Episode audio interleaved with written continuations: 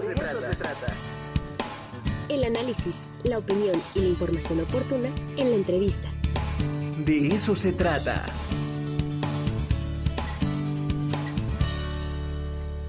José Filadelfo, ¿cómo estás? Muy buenos días. Ricardo, ¿qué tal? Buenos días, gracias por la invitación. No, al contrario, gracias a ti por estar aquí en el De eso se trata. Aquí ya tenemos el libro Introducción a la Poesía de José Resex Sade.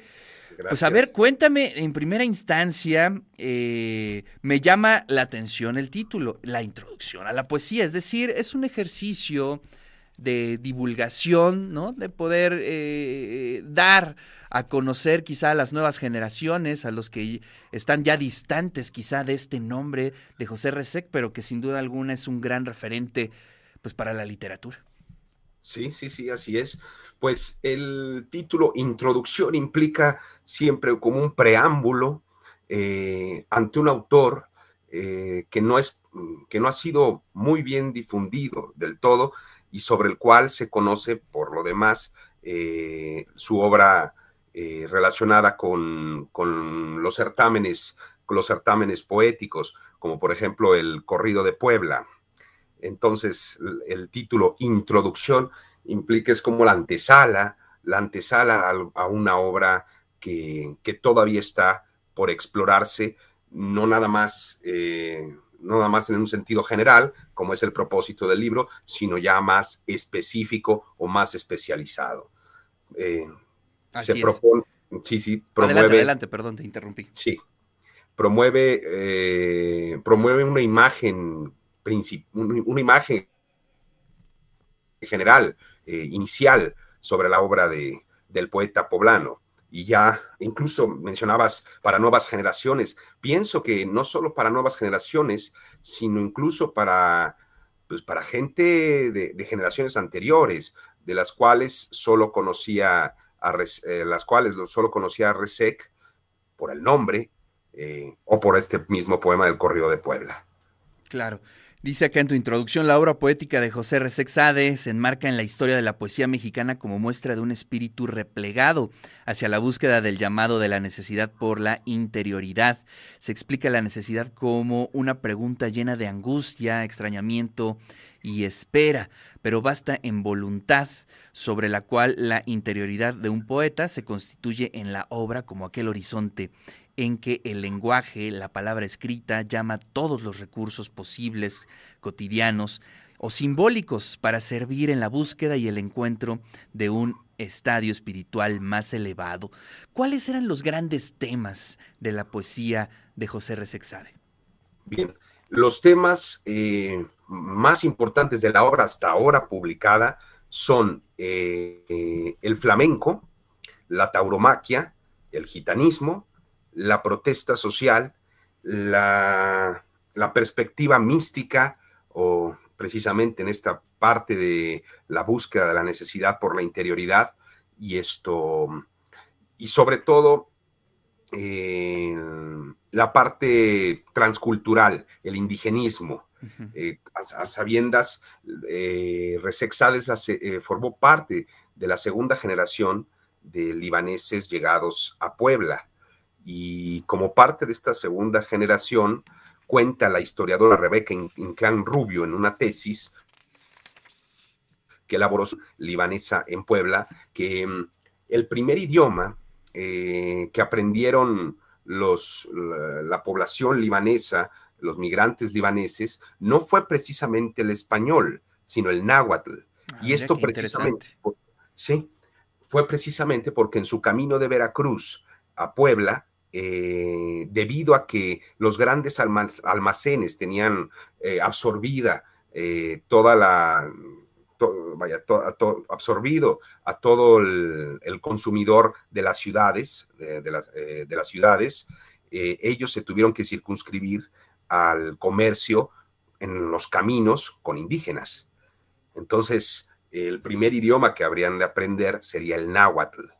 Y esto lo comento porque sin duda alguna, en, como, como, un evento transcultural, como un choque, digamos, de culturas que generó un nuevo producto, eh, un nuevo fenómeno cultural, eh, debido a eso es que RESEC eh, lo, atribuyo a ello, em, tuvo un contacto muy cercano con la tradición náhuatl y con la poesía náhuatl, eh, de tal modo que es posible considerarlo uno de los pioneros de la poesía indigenista en México. Estamos hablando de los años 50, finales de los 40, principios de los 50. Y su, la, obra, la obra póstuma, eh, que la mayor parte de su obra es póstuma, Mictlancuicatl, que es el camino que lleva, que conduce al, al, difunto hacia el lugar de los muertos, eh, está acompañado por grabados del que es considerado el último muralista mexicano, Desiderio Hernández Ochitiotzin. Y no fue sino hasta 1998 que se, por Resec falleció en 1970, muy joven, eh, fue hasta 1998 que lo publicaron. Entonces esto, hay una, hay una identificación con el perfil indígena eh, que no se puede ver, al menos en la época en la que él escribió, con otros poetas que tratan o que tienen el mismo corte, eh, que buscan sobre todo una reivindicación histórica del indígena. Resek se desentiende de ello y se inmersa en, toda la, eh, en todo el horizonte simbólico eh, náhuatl, relativo en este caso a la muerte, em, como, una, como una figura de pensamiento vigente íntima, eh, la muerte como un trayecto íntimo, no histórico.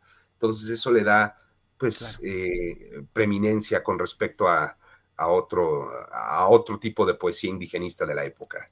Oye, qué interesante. Y además estoy pensando como en los, en los momentos, ¿no? Eh, si dices que Resek se murió, falleció en, en, el 70, ¿no? Sí. es decir, convive de forma paralela con la generación de contemporáneos, ¿no? Y digo, no, no, no es un, digamos, no es una crítica, simplemente son eh, la diversidad que hay eh, en el mapa poético de este país, eh, mientras a lo mejor los contemporáneos mm, veían la cultura universal o la poesía desde la cultura universal, a lo mejor un poco más cargados hacia Europa.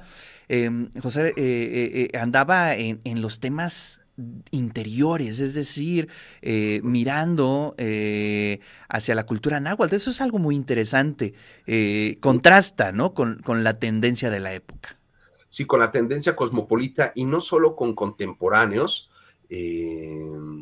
quienes por lo demás, más que el tratamiento, al menos en el cine, eh, estuvo relacionado con la película de Cantinflas, El signo de la muerte, cuyo arte estuvo dirigido por Salvador Novo.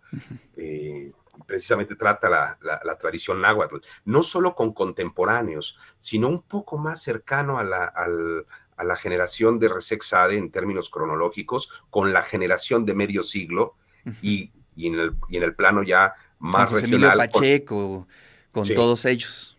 Exactamente más relacionado también con la bohemia poblana. En el estudio, en, el libro, se busca o se hace mención eh, a la hora de contextualizar la obra y el quehacer de Resexade con estas dos agrupaciones, la bohemia poblana y la generación de medio siglo.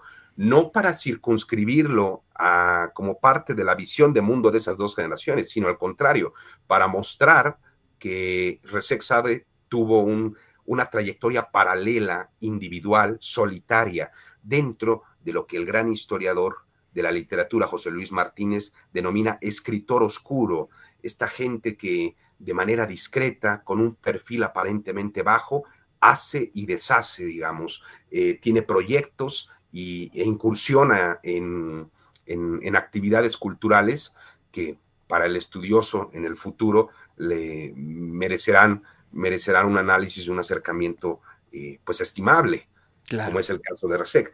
Así que la vinculación de Resec con la generación de medio siglo se da solo para excluirlo, eh, o sea, en el libro, solo para alejarlo o mantenerlo eh, distante, porque, bueno, como, como sabrás, el, perfil, así como en contemporáneos de la generación de medio siglo, es la visión cosmopolita del conocimiento, ¿no? Del arte. Entonces, eh, Resec si una para bien, digamos, o de una manera muy específica con respecto a esos modelos generacionales. Claro, es bien interesante lo que estás comentando porque al parecer era como una especie de estrategia, ¿no? Para poder tener eh, la posibilidad de crear eh, fuera de las oleadas, fuera de las tendencias, ¿no? Manejar esos perfiles. Eh, eh, digamos, no estar en el centro de las discusiones para poder desarrollar todos estos temas. Y en general, eh, ¿te parece que ha sido valorado José Resec desde la crítica, desde los estudios literarios? Al parecer no. ¿Tú qué opinas? No, no, no ha, no ha sido debidamente valorado, pero sí recordado. Exacto. Eh, recordado incluso en sus propias, o más bien únicamente en las ediciones póstumas que ha habido sobre él una que es la de Meditaciones Angustiosas, que, la promovió la, Universidad de las Américas, y, la valoración en cuanto a figuras críticas eh, son las semblanzas y los acercamientos editoriales que tuvieron Pedro Ángel Palou, padre, y esto, Martín Pérez Centeno, quien ha sido un cansable, incansable y, editor de la obra de la obra de Resec. Hay un comentario negativo, irónico, sobre la obra de Resec en una antología de poesía poblana que elaboró Pedro Ángel Palou, el hijo. Entonces, en el que, eh, si mal no estoy, mm, es tanto una paráfrasis lo que voy a decir, pero señala eh, a Resec Sade como, y su libro Meditaciones Angustiosas, como parte de un romanticismo místico. Es un tanto irónico el comentario es algo así como que, como que quiere ser místico, pero de una manera ideal y acaso demasiado light. Claro. Digamos, suave. Sí, pues. te refieres al libro Puebla, una literatura del dolor, que es una antología que salió por allá de 1995, ¿no? sí, eh, publicado En, la, en la, bueno, con el sello de la Secretaría de Cultura. Y bueno, sí, es, un, es, un, es un punto de partida interesante, sin duda alguna, lo que hizo Pedro Ángel en esa antología. Oye, y bueno, eh, presentas este libro en la, en la Feria Nacional del Libro, en la FENALI, ¿no? Exactamente, el 27 de marzo a las doce y media en el edificio Carolino, Ricardo. Están todos cordialmente invitados. ¿eh? ¿Quién te presenta? A ver, cuéntanos. El maestro, bueno, tengo entendido que va a ser el maestro Enrique Bagatela, quien le dio seguimiento editorial eh, a la obra antes de ser publicada. Esto, vaya, la revisó, estuvo cerca de la obra y pues bueno, al parecer es él quien va, quien va a presentarlo. Qué maravilla. Bueno, pues ahí estaremos, ahí nos veremos en el Carolino el próximo 27, ¿verdad? 27 de marzo. 27 de marzo, lunes 27 de marzo, por favor. Pues te agradezco mucho, estamos rifando un par de ejemplares eh, de tu libro a toda la audiencia, ya se apuntaron aquí varios. Y bueno, pues este, invitarlos a todos los interesados este próximo 27 de marzo allá en el edificio Carolino para eh, charlar sobre la poesía de José Resex Sade. También eh, pues hay que recordar que en Puebla hay un teatro, ¿no? Con el nombre de este poeta y que es un teatro muy bonito al aire libre y que bueno, pues aloja pues muchas de las expresiones populares que se dan aquí en la ciudad de Puebla. Eh, Filadelfo, muchas gracias, te mando un abrazo, gracias por esta entrevista. Gracias Ricardo por la invitación y muy contento y qué bueno que se lleven esos libros y y que se lleven más, ¿no? Así es.